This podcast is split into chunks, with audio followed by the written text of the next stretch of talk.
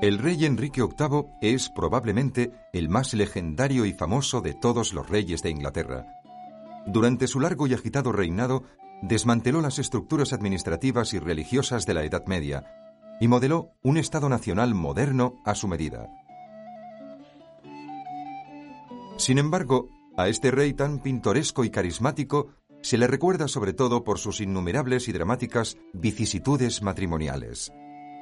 Los fracasos de sus matrimonios provocaron el infortunio de al menos cinco de sus reinas y de dos de los más inteligentes ministros de la corona. Esta es, pues, la historia de Enrique VIII, el rey que tuvo seis esposas.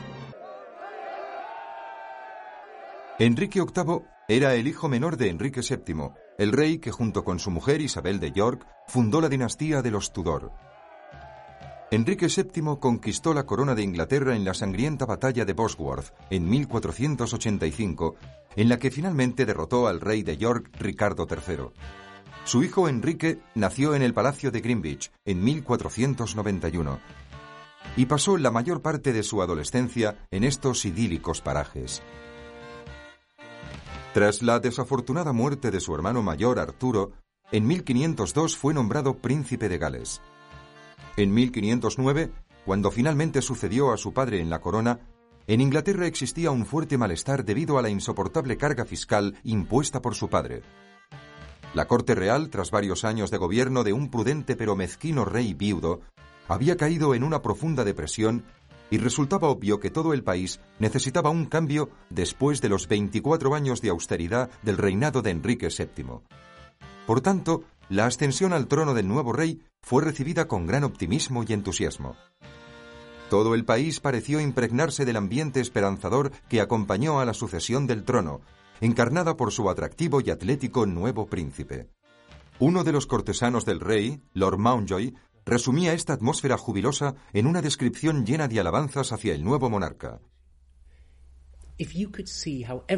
Si pudierais ver cómo la alegría por tener un príncipe tan magnífico nos invade, cómo ponemos en su vida las más grandes esperanzas, no podríais contener vuestra dicha. La extorsión ha sido desterrada y la liberalidad distribuye la riqueza con mano pródiga, ya que nuestro rey no piensa en oro o joyas, sino en la virtud, la gloria y la inmortalidad. Hace poco me dijo, desearía ser más sabio, a lo que yo le respondí, no esperamos de nuestro rey que nos demuestre su gran amplitud de conocimientos, sino simplemente que apoye el estudio. Con toda seguridad, replicó, puesto que sin eruditos apenas podríamos vivir. ¿No es la observación más inteligente que podría hacer un príncipe? Ser Tomás Moro, quien más tarde sirvió a Enrique como Lord Canciller, apenas podía refrenar su entusiasmo por el nuevo rey. Tiene el don de hacer sentir a cada persona que le tributa un favor especial, igual que las viudas de Londres que rezan ante la imagen de Nuestra Señora en la torre, hasta que alguna de ellas cree que le sonríe a ella. Algunos años más tarde, Tomás Moro vería las cosas de forma muy diferente. Siendo un hombre de profundas convicciones, no acató la orden de Enrique de abandonar sus creencias católicas cuando el rey perseguía sus ambiciones políticas personales, y este rechazo le costaría la vida. Pero en estos primeros años de su reinado, tan optimistas y venturosos, Enrique ya empezaba a manifestar inquietantes indicios del autócrata despiadado y todopoderoso en que se convertiría con los años. Estoy contento con lo que tengo. Únicamente deseo gobernar a mis súbditos. No obstante, no permitiré a nadie que tenga el poder de gobernarme, ni nunca toleraré una circunstancia similar. El regocijo del pueblo aumentó aún más con la noticia de que la futura esposa de Enrique sería Catalina de Aragón, la popular princesa española que había estado casada con Arturo, su hermano mayor. Tras la trágica muerte de Arturo, Catalina inmediatamente pasó a ser la prometida de Enrique, el nuevo príncipe de Gales, con el fin de preservar la importante alianza establecida con España. Hija de Isabel de Castilla y Fernando de Aragón, Catalina era una joven atractiva, orgullosa y alegre que se había adaptado bien a las costumbres de la corte inglesa. Ahora que ya era rey, Enrique deseaba confirmar lo antes posible su compromiso matrimonial con una rápida boda. Seguramente no se trataba solo de un matrimonio de conveniencia, puesto que la joven pareja dejaba entrever un amor y un afecto genuinos. Aunque fuera libre, la elegiría para hacerla mi mujer antes que a cualquier otra.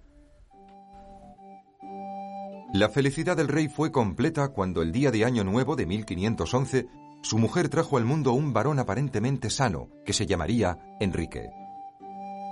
El rey, rebosante de alegría, realizó un peregrinaje de agradecimiento al santuario de Nuestra Señora de Walsingham y dispuso la realización de toda una serie de lujosas celebraciones que culminaron con un torneo de dos días en Westminster. Pero la dicha del rey y la reina duró muy poco, porque diez días más tarde, el príncipe infante cayó enfermo y murió. Para Enrique supuso un duro golpe, pero tras un periodo de luto público y profundo, se obligó a hacer frente de nuevo a los asuntos de Estado. En aquel momento, había cuestiones que requerían su inmediata atención. En efecto, en noviembre de 1511, Enrique había recibido una propuesta del rey Carlos I de España y el Papa Julio II para constituir una santa alianza contra Francisco I, rey de Francia.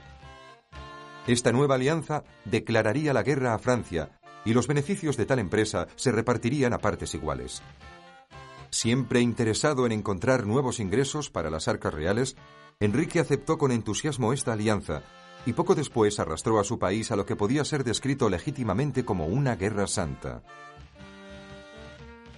Los preparativos se dejaron en manos de un miembro del clero muy capaz y ambicioso llamado Thomas Wolsey. Este llevó a cabo su cometido con unos resultados tan satisfactorios que cuando Enrique volvió de la guerra, inmediatamente ascendió a Wolsey de limosnero a primer ministro, un salto a la fama meteórico y sin precedentes. En octubre de 1515, el rey estaba tan encandilado por el brillante hijo de un carnicero de Ipswich que escribió al Papa para pedirle que nombrara a Wesley cardenal. Antes de dos años, Wolsey pasó a ocupar el principal cargo de la nación, el de Lord Canciller. Desde entonces y durante 15 años, Enrique y Wolsey constituyeron una formidable asociación y gobernaron Inglaterra con una eficiencia que no se detenía ante nada. Se ha observado que ambos tenían un cierto parecido físico y que ciertos rasgos de su personalidad eran muy similares. Ambos eran hombres sin escrúpulos y avariciosos, y estaban obsesionados por la búsqueda de los placeres de la carne. A pesar de que Wolsey no gozaba de gran popularidad, tenía mucho talento y una aguda inteligencia, Además de ser un esforzado trabajador y un hombre leal, su fidelidad hacia Enrique no ofrecía duda alguna. Durante este periodo, los repetidos intentos de Enrique y Catalina de tener un hijo varón y heredero al trono habían desembocado en amargos desengaños.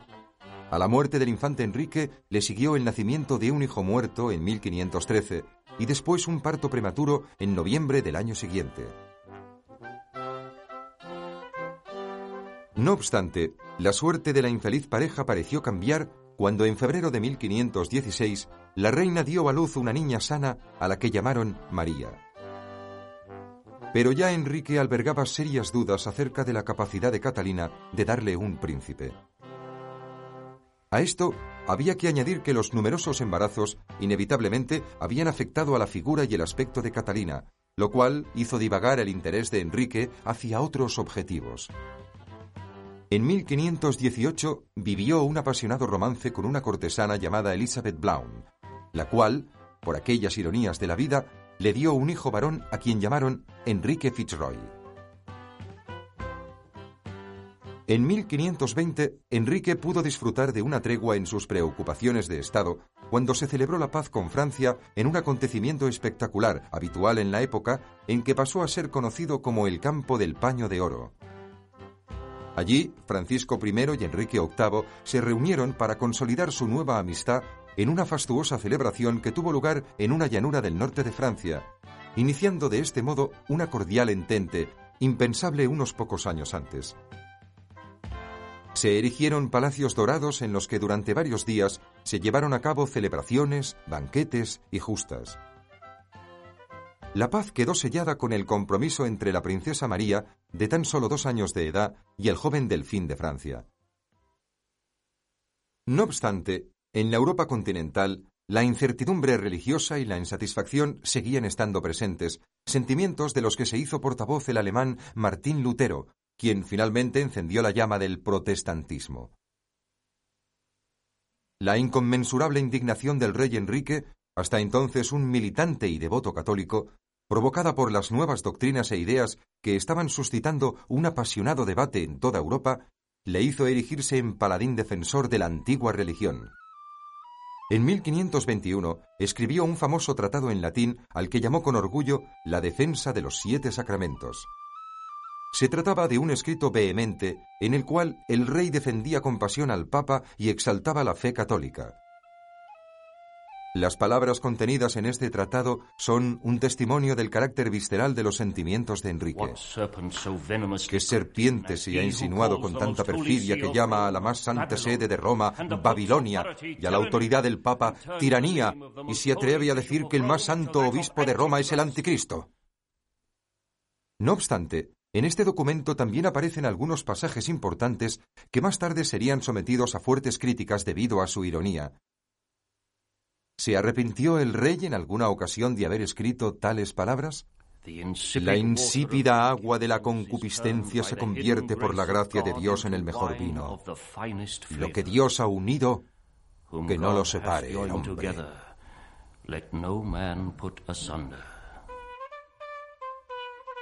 En Roma, el Papa, naturalmente, recibió el documento de Enrique con un acalorado entusiasmo y se dejó adular por los versos que el rey le había dedicado. En agradecimiento, otorgó a Enrique el importante título de Defensor de la Fe, título que se mantiene hasta hoy como parte de las atribuciones de la corona inglesa. A pesar de la buena marcha de los asuntos en el exterior, el matrimonio real pasaba por un momento muy difícil. La reina Catalina había dado a luz otra niña muerta, lo cual conmocionó a todo el país, cada vez más preocupado por la sucesión. Enrique estaba ahora sumido en la desesperación por su incapacidad para proporcionar a sus súbditos un heredero varón al trono, y su frustración respecto a Catalina, quien no había podido satisfacer sus deseos, se había convertido en amargo desprecio. Probablemente ya había tomado la decisión de intentar divorciarse de Catalina cuando en 1527 conoció a Ana Bolena, de la que se enamoró perdidamente. Ana era la hija de Sir Thomas y había crecido en la corte francesa, donde había adquirido una encantadora elegancia. Uno de sus contemporáneos la describía así. Doña Ana no es una de las mujeres más bellas del mundo. Es de estatura mediana, tez morena, cuello largo, boca grande y busto discreto. En realidad solo cuenta con el apetito del rey de Inglaterra por sus hermosos ojos negros. De hecho, el lastivo rey se mostró atraído en un principio por su hermana mayor, María, que fue su amante durante algún tiempo, pero la joven Ana no fue tan fácil de conseguir. La ambiciosa joven había puesto obstinadamente sus ojos en la corona y decidió no ceder a los requerimientos amorosos de Enrique a menos que éste le hiciera la promesa de casarse con ella y hacerla su reina. Durante más de seis años, atormentó y martirizó al rey hasta lograr convertirse en una obsesión para él. Todos los sentimientos hacia Catalina se habían desvanecido completamente. El rey solo pensaba en conseguir a Ana. No es que no tuviera otros pretendientes. El poeta Thomas Wyatt, por ejemplo, le escribió perdidamente enamorado estos versos. Aquel que la quiera conquistar dudo mucho que tenga éxito. Como yo perderá su tiempo en vano. En torno a su cuello, sobre diamantes tallada y escrita en letras claras, puede leerse la inscripción Que nadie me toque, porque soy del César, y fiera, aunque parezca dócil.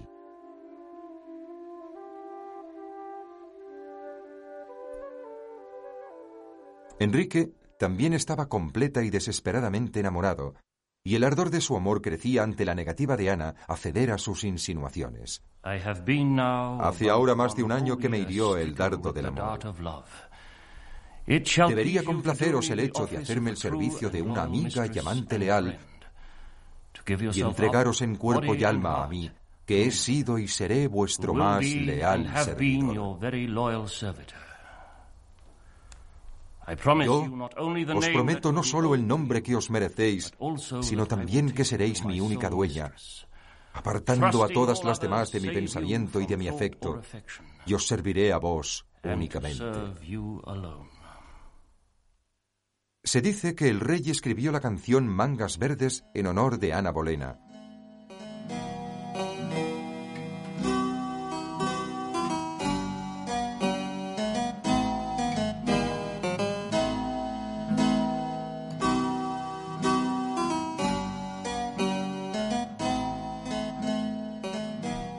El enamorado rey Enrique incluso intentó escribir versos con el fin de conseguir su amor. A mi señora hago una promesa. De entre todas las demás, solo a ella me dirijo. En este estado de cosas, Enrique se dirigió al cardenal Wolsey para que solucionara lo que se conoció posteriormente como el gran asunto. Wolsey había ido decepcionando progresivamente al rey, sentimiento que se vio acrecentado por la envidia y el resentimiento provocado por la enorme riqueza que Wolsey había amasado durante estos años. Esta era la oportunidad de Wolsey de volver a ganar el amor y el afecto de su señor. El rey le solicitó que consiguiera el divorcio de Catalina de Aragón, basándose falazmente en la circunstancia de que había estado casada con el hermano del rey y que por tanto su unión era incestuosa e ilegal. Esto no era posible sin la aprobación del Papa. La petición de Enrique iba en contra de la Iglesia Católica, no tenía precedentes y era poco probable que le fuera concedida. El oneroso cometido de Wolsey se complicó aún más cuando las inestables alianzas existentes en Europa cambiaron de nuevo el panorama político y el rey Carlos V de España, sobrino de la reina Catalina, saqueó Roma y tomó al Papa como prisionero. En estas delicadas circunstancias era aún menos probable que el pontífice anulara el matrimonio de Catalina y se arriesgase a ofender a su secuestrador. Por ello, con el fin de avanzar una decisión, se creó una comisión para examinar todo el asunto del divorcio. Los responsables de la comisión fueron el cardenal Wolsey y el cardenal Campeggio. Naturalmente, Wolsey deseaba satisfacer la demanda del rey Enrique y obtener el divorcio, pero Campeggio postergó el asunto y en julio de 1523, en el momento en que se esperaba una sentencia, anunció que la decisión se aplazaría hasta finales del mes de octubre. Como era de esperar, el rey proyectó su cólera y su frustración con el desafortunado Thomas Wolsey, que fue la cabeza de turco sobre quien recayó su temible temperamento. Por no haber conseguido el divorcio de Enrique y Catalina, Wolsey fue destituido sumariamente de su cargo de canciller y confinado en el arzobispado de York. Lamentablemente, Wolsey cometió el grave error de pedir a Francisco I y Carlos I que intercedieran por él ante el rey. Enrique se enfureció aún más y determinó que esta acción desesperada de Wolsey era traición. En consecuencia, ordenó el arresto de su antiguo servidor y que se le condujese a Londres para hacer frente a los cargos que se le imputaban. Wolsey se encontraba de camino a Londres para ser procesado cuando murió en Leicester, evitando de este modo su segura ejecución. La caída en desgracia de Wolsey fue tan espectacular como lo había sido su escalada al poder. En julio de 1531, Enrique salió del castillo de Windsor en secreto para ir de caza con Ana. Nunca más volvería a ver a su mujer Catalina, a quien se le ordenó que se trasladase a la antigua casa de Wolsey en The Moor, Chelsea, y además se le prohibió escribir al rey o ver a su hija, la princesa María. Para la desconsolada reina, que era tan solo una desvalida marioneta en el juego del poder, esta presión fue más de lo que podía soportar. Así se confió a una de sus damas de honor. Mi sufrimiento bastaría para justificar el asesinato de diez hombres, más aún cuando soy una mujer desventurada que no ha hecho ningún daño.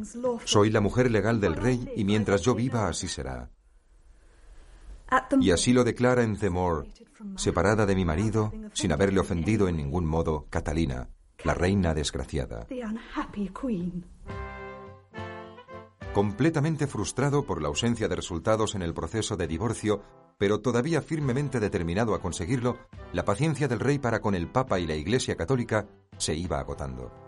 Además, por todo el país se había ido extendiendo una sensación generalizada de malestar en relación con la Iglesia. La gente estaba cansada de los cínicos abusos eclesiásticos y de las injusticias derivadas de ellos. Enrique, oportunista, decidió aprovechar el descontento popular. Después de todo, ¿no había demostrado el protestante Lutero que existía una alternativa a la autoridad papal?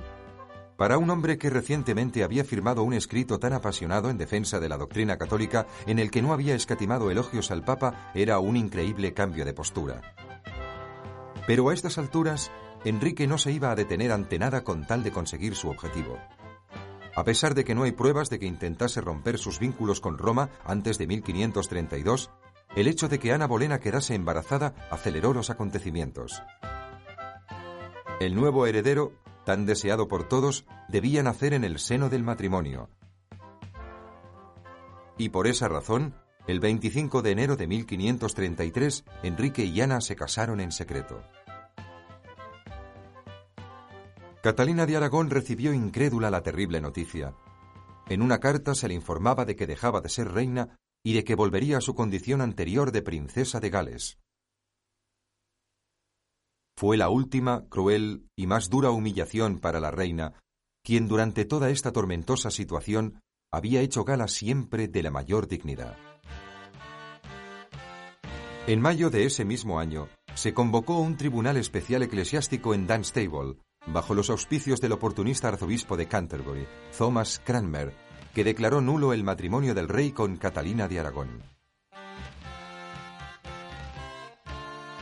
No transcurrió demasiado tiempo antes de que el Parlamento aprobara una ley que restringía la realización de súplicas a Roma con el fin de evitar que la anterior reina solicitase la ayuda de la Iglesia Católica para luchar por su causa. Así, de una sola vez concluyó el poder del Papa en Inglaterra. Por fin, Enrique era libre para casarse de nuevo. El 29 de mayo de 1533, Ana Bolena fue solemnemente coronada con gran pompa y cuatro meses después nacía el nuevo infante. Pero no fue el príncipe con el que soñaba Enrique. Ana había dado a luz a una niña, la princesa Isabel, Enrique no pudo disimular su decepción. Tal vez fue en el preciso instante en que nació Isabel cuando dejó de amar a Ana. Firmemente determinado a confirmar su ruptura con Roma y a validar su nuevo matrimonio, el rey decidió que sus súbditos más ilustres debían hacer juramento de su supremacía para apoyar su nueva posición. Ser Tomás Moro, hombre de gran talento y figura muy respetada, ya había renunciado a la Cancillería cuando se habló de la ruptura con Roma. La fe de Moro no le permitiría comprometer sus profundas creencias católicas. Cuando Enrique insistió en que hiciera juramento, Moro se negó rotundamente.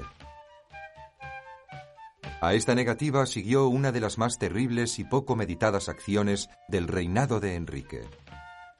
Moro uno de los más brillantes y sabios hombres de esa época, fue condenado a una muerte brutal. La vida de uno de los más grandes hombres de la historia de Inglaterra fue sacrificada para satisfacer los caprichos del rey Enrique. A Ana Bolena, a la que el pueblo ya hacía responsable de la desgracia de la amada Catalina de Aragón, se la consideró ahora responsable de la muerte de Tomás Moro, lo cual la hizo impopular en todo el país. Y por supuesto, la posición de la nueva reina era cada día más inestable debido a la imposibilidad de dar un príncipe a Enrique. Tuvo un embarazo psicológico y con frecuencia daba rienda suelta a terribles ataques de cólera. No estaba satisfaciendo las elevadas expectativas que Enrique había puesto en ella. Ana sabía que sus días estaban contados. En 1536 falleció la desdichada Catalina de Aragón, quien desde su caída en desgracia se había convertido en prisionera de su anterior marido. Sus tristes palabras reflejan lo patético de su situación. Mi señor y querido marido, encomiendo a vos mi persona. La hora de mi muerte se acerca rápidamente.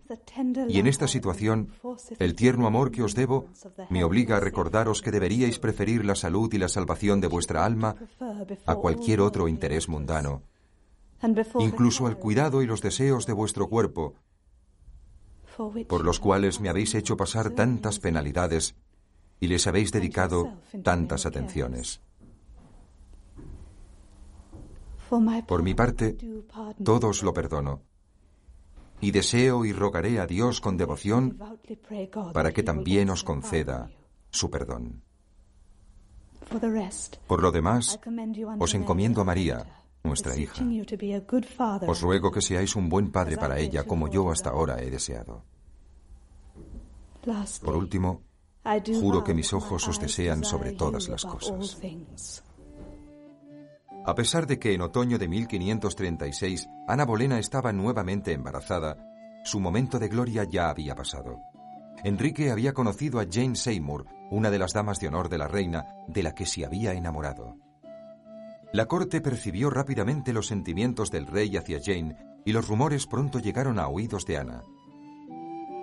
Hacía tiempo que Enrique ya no estaba enamorado de su reina y no se preocupaba por disimular sus sentimientos. En 1536, Enrique fue herido de gravedad en un torneo. Al conocer la noticia, la reina Ana entró en estado de shock y como consecuencia perdió al hijo que estaba esperando. La pérdida del niño selló definitivamente su destino. Inmediatamente, Enrique encomendó a su tío, el duque de Norfolk, y a su ministro de más confianza, Thomas Cromwell, que buscaran la manera de deshacerse de la reina para que él pudiera casarse con Jane, su nuevo amor. Mientras tanto, Jane Seymour presionaba a su real pretendiente, negándole sus favores hasta estar segura de conseguir la corona. En una ocasión, Enrique envió a Lord Mountjoy con un presente pecuniario, pero ella únicamente besó la carta que acompañaba el presente y se la devolvió sin ni siquiera abrirla. De rodillas ante el mensajero, le pidió que dijera al rey en su nombre que era una dama prudente, de una buena y honorable familia, una mujer de reputación intachable para la que no había nada más preciado en este mundo que su honor, que no mancillaría por nada del mundo. Por último, declaró que si el rey deseaba enviarle dinero, le ruego que lo haga solo cuando Dios encuentre para mí un buen marido para desposarme. El duque de Norfolk y el nuevo primer ministro, Thomas Cromwell, llevaron a cabo su cometido despiadada y concienzudamente. Acusaron a Ana de haber tenido aventuras con nada menos que cinco de sus cortesanos, entre ellos su hermano, Lord Rockford. A su debido tiempo, se obtuvo la confesión mediante tortura de Mark Smeaton, un músico de la corte que confirmó las sospechas de Norfolk y Cromwell. Tres días después de que sus supuestos amantes hubieran sido condenados por adulterio con Ana, la reina fue juzgada ante un tribunal. Acusada de participar en una conspiración para asesinar al rey al prometer a uno de sus amantes que se casaría con él, ya estaba prácticamente condenada antes de que comenzase el juicio. No obstante, Ana aceptó su destino con la dignidad de una verdadera reina. No defiendo que siempre le haya mostrado la humildad que su bondad hacia mí merecía. Confieso que he cultivado celos y sospechas y que no he sido lo bastante discreta y sabia para disimularlos. Pero Dios sabe, y es mi testigo, que no he pecado contra Él de ningún otro modo. No crean que digo esto con la esperanza de prolongar mi vida. Dios me ha enseñado a aceptar la muerte y Él reforzará mi fe. En cuanto a mi hermano y a los demás injustamente condenados, yo misma sufriría gustosamente varias veces el suplicio con tal de restituirles la libertad. Pero puesto que es la voluntad del Rey, les acompañaré de buen grado en la hora de la muerte, con la seguridad de que viviré con ellos una vida eterna y en paz.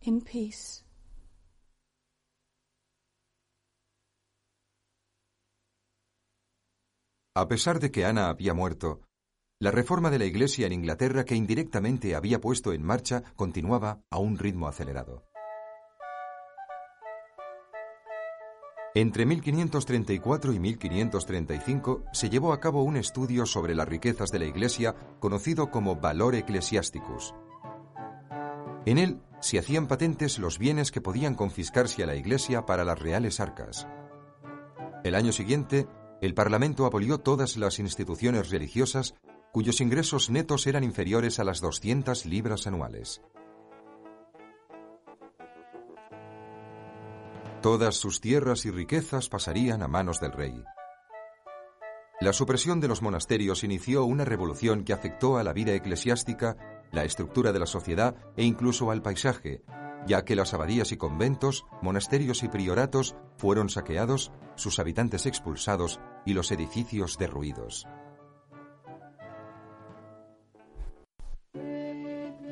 A finales de mayo de 1536, cuando solo había transcurrido un mes desde la ejecución de Ana Bolena, Enrique tomó a Jane Seymour como su esposa y nueva reina. Su lugar en el corazón de Enrique parecía asegurado cuando el 12 de octubre de 1537 dio a luz un niño sano tras un parto difícil que duró más de tres días con sus noches. A pesar de ello, aparentemente parecía haberse recuperado bien, como mínimo lo suficiente para escribir con orgullo a Thomas Cromwell las siguientes palabras. Hemos traído al mundo a un príncipe concebido en el más legítimo matrimonio entre mi Señor, Su Majestad el Rey, y nos.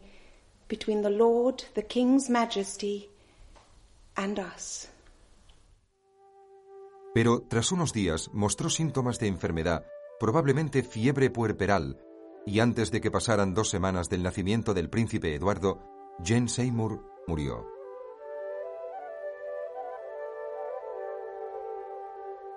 Se dice que Enrique amó a Jane por encima de sus demás mujeres y que su muerte le dejó realmente desconsolado. Con el paso de los años, dispuso que a su muerte colocaran su propio féretro al lado del de ella, lo cual demuestra su afecto hacia la madre de su único hijo varón. Con todo, la peste y la viruela asolaban el país, por lo que el rey creía que no podía estar tranquilo con un solo hijo varón y decidió buscar otra prometida. A la vista de su historia reciente, no es de extrañar que muchas de las posibles jóvenes candidatas dieran respuestas evasivas. En cualquier caso, la política nacional del rey fue un factor determinante en la elección de su futura mujer. El éxito de la supresión de los monasterios había allanado el camino para el desmantelamiento de instituciones de mayor envergadura. Obviamente, las acciones de Enrique provocaron la indignación de los monarcas católicos extranjeros, y como consecuencia, el 18 de junio de 1538, Carlos V de España y Francisco I de Francia firmaron una tregua y se comprometieron a reprimir conjuntamente la herejía protestante. Al mismo tiempo, el Papa Pablo III promulgó una bula por la que excomulgaba a Enrique y absolvía a sus súbditos de jurarle lealtad. Como resultado de estas nuevas presiones externas, el rey vio la urgente necesidad de encontrar otros aliados protestantes poderosos y en los que pudiera confiar. Por esta razón, el matrimonio con una princesa alemana se consideró como la opción más favorable. Para ayudar al rey en su elección, se encargó al artista Hans Holbein que retratara a varias jóvenes de la nobleza alemana. Sin duda, la tarea de elegir a su futura esposa le parecía fácil a Enrique, y cuando examinó las diferentes posibilidades, se enamoró del retrato en miniatura de Ana de Cleves, realizado por Holbein. Desafortunadamente, el artista había exagerado los encantos teutónicos de la princesa alemana. Ya enamorado de su imagen, Enrique se obsesionó con esta unión y en septiembre de 1539 se firmó el compromiso matrimonial. Sin embargo, cuando Ana finalmente se presentó ante Enrique, este no pudo disimular su amarga decepción ni su intensa cólera, puesto que se sentía engañado y humillado. Amonestó a sus cortesanos de la siguiente manera.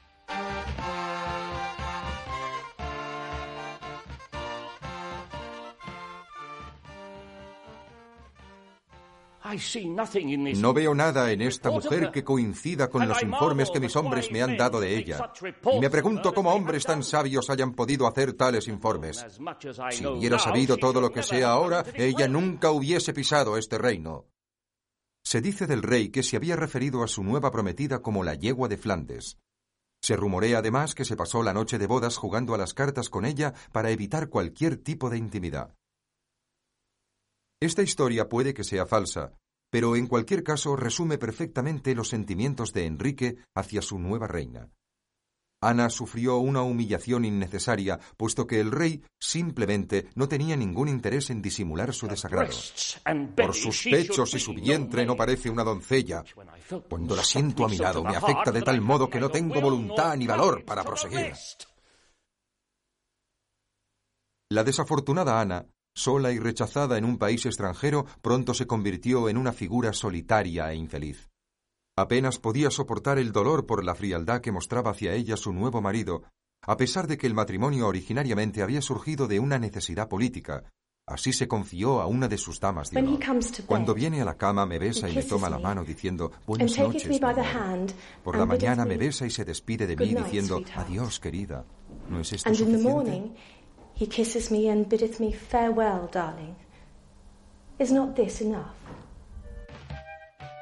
El artífice de la desastrosa unión entre Enrique y Ana había sido Thomas Cromwell, primer ministro del rey, quien hasta entonces había sido su asesor de mayor confianza.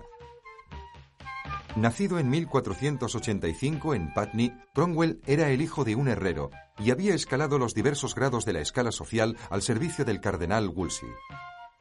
Mientras que a otros hombres del rey, como Sir Tomás Moro, su conciencia les había impedido ayudar al rey a divorciarse de Catalina de Aragón, Cromwell finalmente lo consiguió. También fue Cromwell quien ideó la ruptura con Roma y organizó la supresión de los monasterios. La mano derecha del rey había tomado el sistema de gobierno medieval y lo había conmocionado hasta sus raíces, transformándolo en una administración más apropiada para un Estado nacional moderno. A pesar de su reputación de intrigante despiadado, no fue más cruel que otros hombres poderosos de la era Tudor, pero era impermeable a los sentimientos de los demás.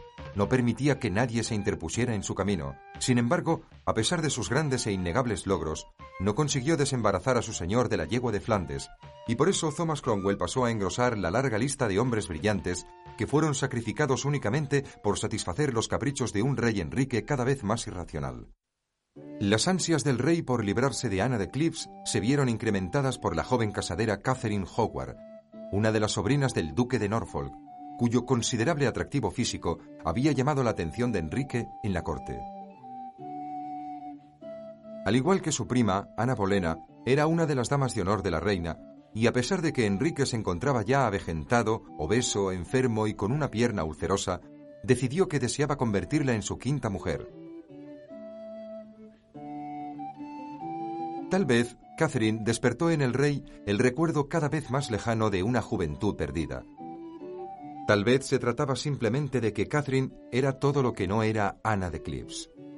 En julio de 1540, Enrique se divorció de Ana de Cleves y se desposó con Catherine Howard. Como de costumbre, por las buenas o por las malas, de forma legal o no, consiguió lo que quería. Se había librado de Ana y su nueva mujer era una joven atractiva y vivaracha. Lamentablemente para Enrique y por supuesto también para Catherine, el último matrimonio del rey no funcionaría como había planeado el rey. No pasó demasiado tiempo antes de que el desequilibrio casi patético entre los dos cónyuges desembocara en desavenencias. Catherine Howard murió decapitada acusada de adulterio y traición el 13 de febrero de 1542, y el abotargado, enfermo y desilusionado Enrique se entregó a la política extranjera para olvidar su dolor y humillación. Sus ejércitos derrotaron de manera aplastante a los escoceses y a su rey Jaime V en Solway Moss, una victoria que levantó el ánimo de Enrique. Además consiguió firmar un tratado con Carlos I de España para formar una alianza contra Francia. Toda esta frenética actividad le dio de nuevo la seguridad a Enrique para considerar la idea de buscar a su sexta mujer. La mujer en la que Enrique puso sus ojos era Catherine Parr, de 31 años, quien había estado casada con un anciano inválido, Lord Latimer. En la época Tudor no era una costumbre habitual que las mujeres casadas aceptaran regalos de otros hombres, pero existen pruebas de que Enrique encargó vestidos de estilo italiano para ella y le envió magníficos regalos que no pudo menos que aceptar. Cuando Lord Latimer finalmente pasó a mejor vida, Enrique se vio obligado a esperar que transcurriera el tradicional periodo de luto antes de cortejar a Catherine. Otro pretendiente, Sir Thomas Seymour, a quien Catherine amaba realmente, quedó relegado. De hecho, el rey estaba tan celoso de Seymour, el hermano de su tercera mujer, Jane, que le envió a la corte del regente de los Países Bajos en Bruselas para apartarle de su camino. En 1543 Enrique ya era un anciano triste y solitario. Se sintió atraído por Catherine Parr principalmente porque era la antítesis de su predecesora, virtuosa, inteligente y una excelente conversadora. Catherine sabía además griego y latín. Enrique, obviamente, pensó que sería una agradable compañera para su vejez, además de una enfermera y una buena madrastra para sus hijos. Me parece una buena cosa que las mujeres se conviertan en consejeros, llegó a afirmar Enrique, y mucho más me reconforta ser instruido por una mujer en mis últimos días.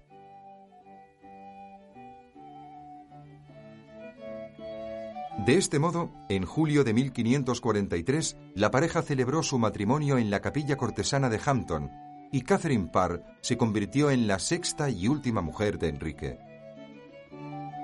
A medida que se deterioraba la salud de Enrique y que su muerte parecía más una probabilidad que una posibilidad, empezaron a disputarse los puestos en la corte.